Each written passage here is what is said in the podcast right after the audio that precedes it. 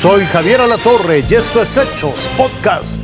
Aquí en el ex-DF, aunque le digo yo así con cariño, mire, se encendieron alarmas porque hay varias zonas que están en zonas de barranca, en distintas alcaldías como la Álvaro o Obregón, donde la lluvia es un riesgo, sobre todo para la gente que vive allá. Es temporada de lluvias y para los vecinos de la alcaldía Álvaro Obregón, también de problemas.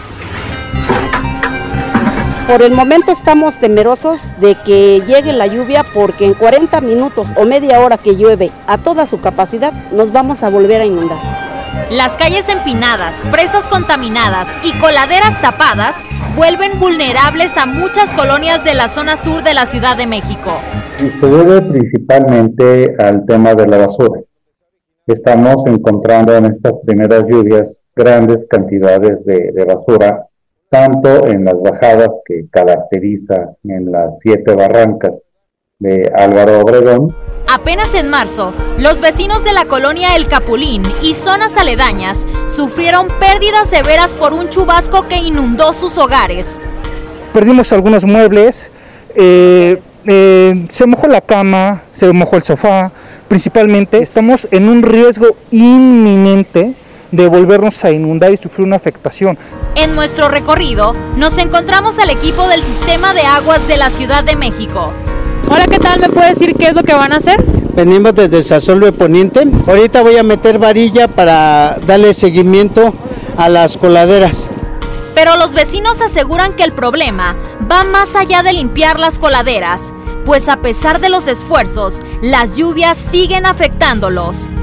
Los vecinos nos vemos en la necesidad de adoptar de, de medidas para proteger eh, nuestro domicilio. Esta es una tabla que acabo de comprar que, que, voy a pretendo usar como una barrera. La solución es que pues nada más que nos des, destapen bien.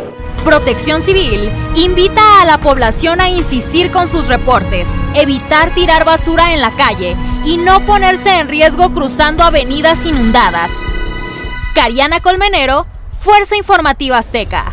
Es momento de ir más allá de nuestras fronteras porque déjeme decirle que la tensión está que arde luego de que Estados Unidos anunció que va a suministrar bombas de racimo a Ucrania. Ya sabe, la guerra por allá les encanta.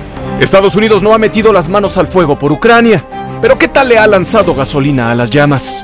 Cifras millonarias en apoyo económico, en equipo y entrenamiento militar, todo con tal de alimentar el negocio de la guerra, a como de lugar. Ahora incluso con armamento prohibido en más de un centenar de países, como las bombas de racimo. Basamos nuestra decisión de asistencia de seguridad en las necesidades de Ucrania sobre el terreno. No dejaremos a Ucrania indefensa en ningún momento de este conflicto. Punto. Este tipo de municiones forman parte del nuevo paquete de apoyo que Estados Unidos le enviará a Ucrania. Los misiles que las transportan pueden dispararlas desde tierra y aire.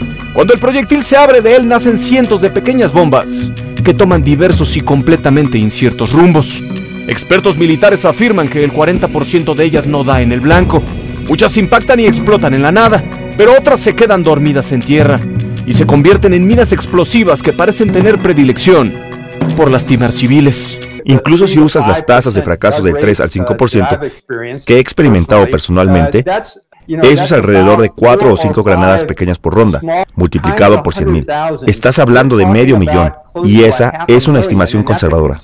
Estados Unidos asegura que su único objetivo es ayudar a que Ucrania se defienda. Dice que para la nación de las libertades es intolerable la política bélica y combativa que Vladimir Putin impregna en su ejército. También existe un riesgo masivo de daño civil si las tropas y los tanques rusos pasan por encima de las posiciones y el territorio ucraniano y subyagan a más civiles ucranianos porque Ucrania no tiene suficiente artillería. Eso es intolerable para nosotros.